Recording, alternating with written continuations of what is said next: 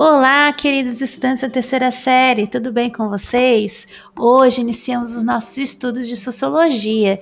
Porém, antes de entrarmos propriamente no currículo do presente ano, será necessário retomarmos brevemente o que estudamos no ano anterior e concluímos um conteúdo que não foi apresentado para vocês, relacionados às temáticas de controle, desigualdade e mudanças sociais. A retomada em forma de revisão é necessária, dados os resultados daquelas atividades diagnósticas realizadas nas últimas semanas de aula de 2020 e a contemplação do conteúdo do quarto bimestre, visto que não tivemos tempo suficiente para estudá-lo como deveria, dadas as circunstâncias do ano letivo, que foi praticamente todo em regime de aulas não presenciais. Dito isso, eu desejo a todos um retorno tranquilo, focado, repleto de aprendizagens. Estarei à disposição para tirar qualquer dúvida de vocês.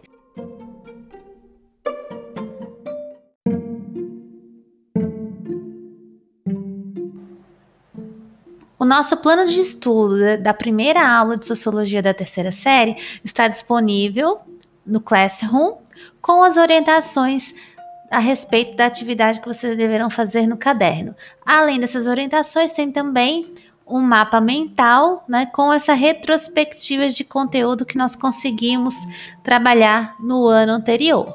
Só sigam as orientações, preste atenção no que vai ser dito e qualquer dúvida é só me procurar.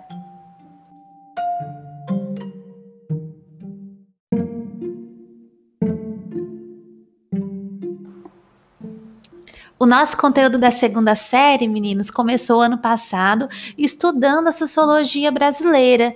Nós vimos que a sociologia chega aqui no Brasil como uma área de conhecimento e com a necessidade de se conhecer a realidade de forma tardia, enquanto na Europa, né, ela cresceu ali, se desenvolveu no século XIX, no Brasil ela só foi chegar no século XX. E isso tem a ver justamente pelo contexto histórico. Na Europa surgiu diante da grande industrialização e dos problemas decorrentes do capitalismo, e no Brasil também não foi diferente. A industrialização brasileira aconteceu um, um século depois, né, tardiamente. E nesse século que realmente ela começou a crescer, os problemas sociais decorrentes dessa industrialização começaram a surgir, assim como as características ali do capitalismo que precisavam então de um novo olhar, de uma mudança é, em relação a essa percepção da compreensão e também da interferência na sociedade, seja pelo governo, pelas instituições sociais e até mesmo pelos grupos sociais que faziam parte.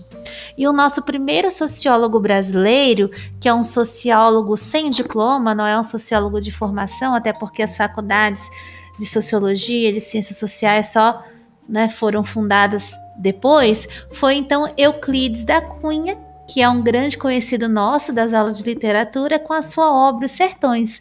Nessa obra, ele faz um retrato ali minucioso a respeito né, da Guerra de Canudos, ambientada ali na Guerra de Canudos. Ele fala sobre o homem, sobre a terra, né, sobre a cultura sertaneja e também sobre uh, o ideal, né, sobre as ideias ali daquele homem do campo.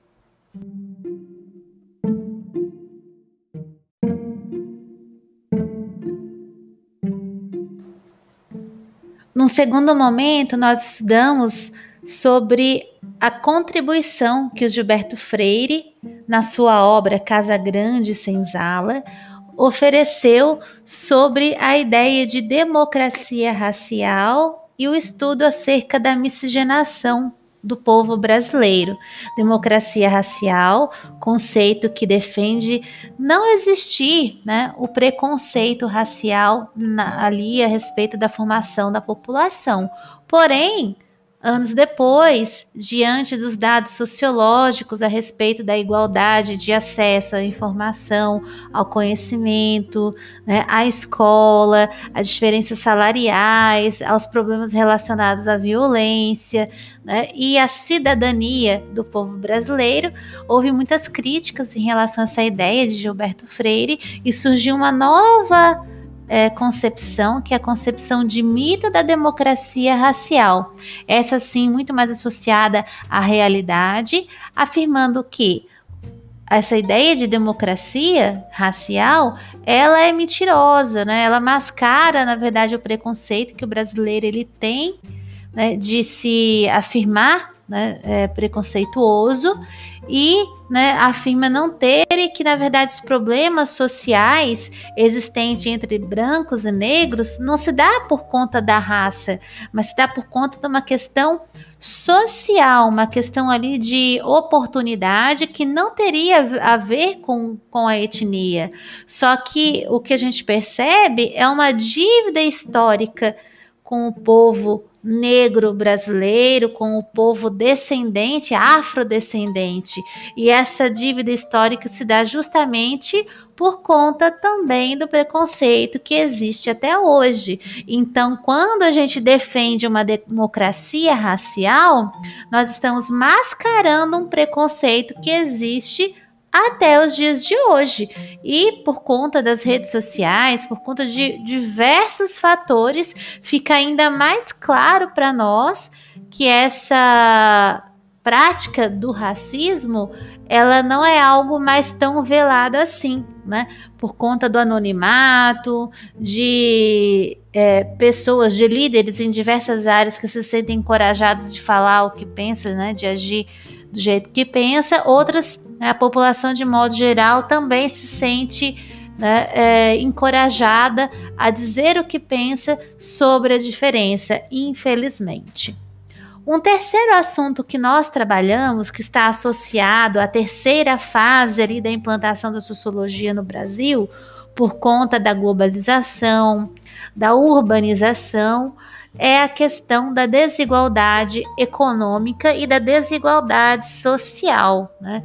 Então, todo esse processo de aproximação e de aceleração em relação ao novo modelo, à nova, nova época que nós estávamos vivendo, trouxe à tona né, essas diferenças, as disparidades na, no próprio Brasil né, dentro ali dos, do espaço geográfico, sul, norte, né, sudeste, nordeste, e também uma comparação quase que inevitável entre o próprio Brasil e outros países. Então começaram a, a se questionar no campo da sociologia o porquê dessas desigualdades, dessas diferenças existentes entre essas populações, entre essas sociedades. E surgiram então teorias para tentar explicar, que são as teorias da modernização, da dependência econômica e do subdesenvolvimento. Então, essa foi a nossa temática, também fechando ali o, o estudo a respeito da, do desenvolvimento né, e da consolidação da sociologia no nosso país. Depois entramos em temáticas separadas temáticas associadas ao estudo da sociologia e não ao contexto histórico específico e não ao, a um estudioso específico da própria área de conhecimento. Estudamos a respeito da diferença entre comunidade e sociedade, vimos o que são processos sociais e como eles interferem ali na compreensão né, da, da sociedade, vimos o que são processos sociais associativos, que unem as pessoas, os grupos sociais, os dissociativos que separam. Vimos que entre os associativos e os dissociativos existem outros ali né, é, que dão mais compreensão a respeito dessas mudanças e que processos sociais acontecem em toda e qualquer sociedade. Vimos também o que são grupos e agrupamentos sociais, que são conceitos diferentes, mas que parecem que confundem a cabeça daquele que não está muito atento. Estudamos também a respeito de status e papel social.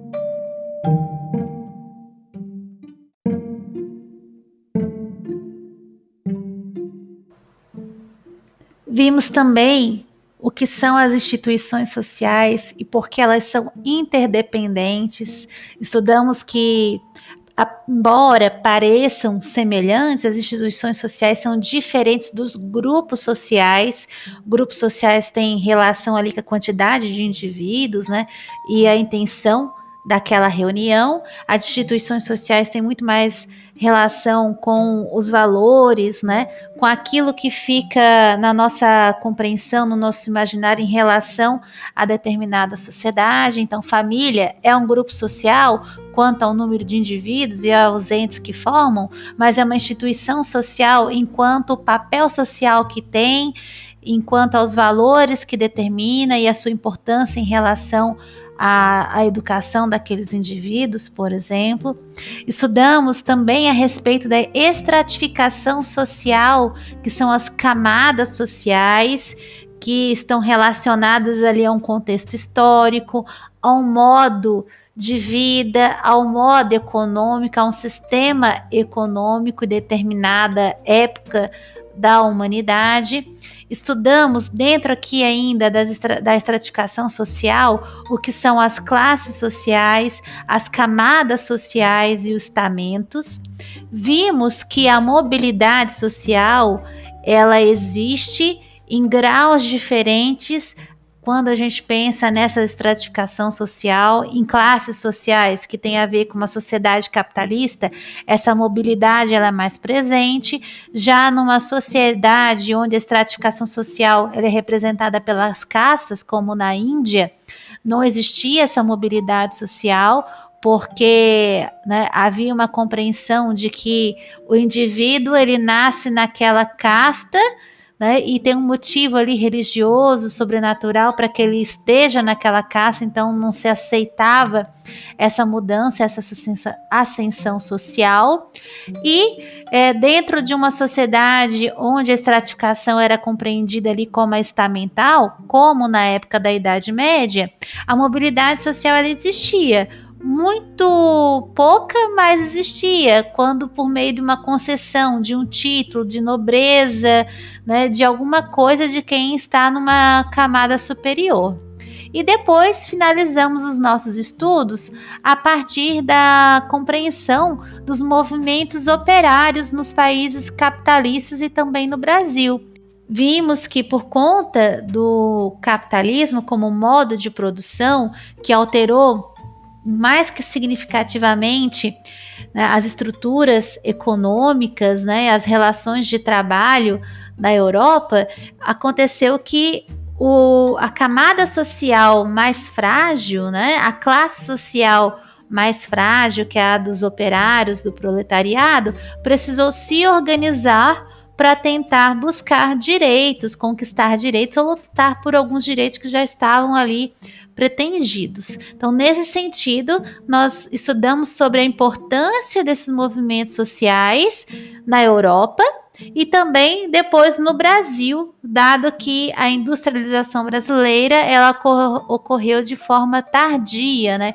Enquanto na Europa nós já tínhamos movimentos sindicais, né, movimentos de operário no final do século XIX, né, no Brasil isso só veio acontecer no século XX. Então essa essa distância no tempo entre o movimento na Europa e no Brasil se dá por conta do processo industrial que também se deu em tempos diferentes.